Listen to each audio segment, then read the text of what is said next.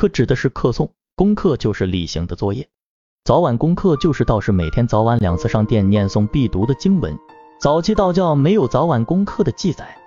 南北朝时，道教的公关道士有长朝仪、纵玄灵宝三洞奉道科界营司称，四众三洞可旦夕常行，所以谓之长朝。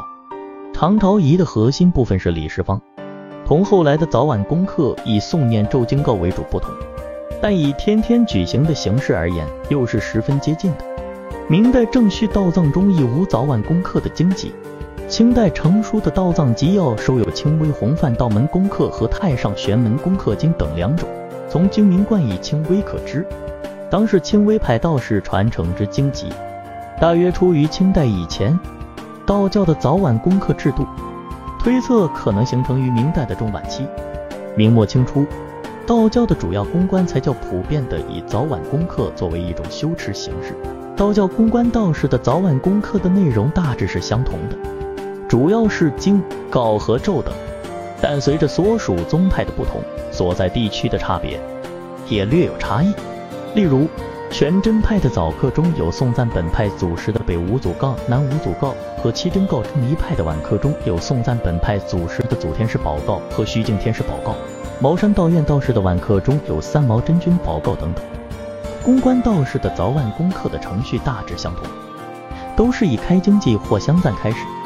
以十二愿和三皈依结束。早课中间包含三个部分：一是各种咒，如静心神咒等；二是几部经，如太上老君说常清净经等；三是各种告，如玉清宝告等。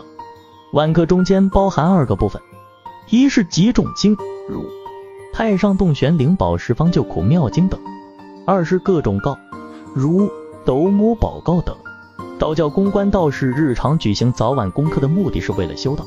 刘守元轻微弘范道门功课的序中称：今书欲即为入道之门，宝告丹经乃修仙之路。得其门，可以复原真之性；游是路，可以练不坏之身。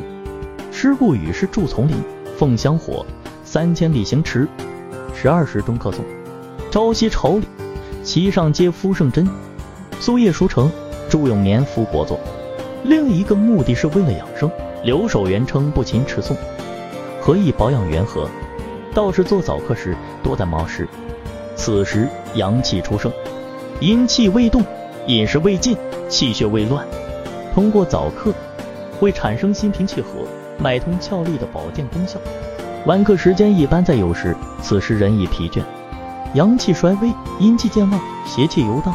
通过晚课。能消除疲劳，平静焦躁，产生精力振奋、有益睡眠的功效。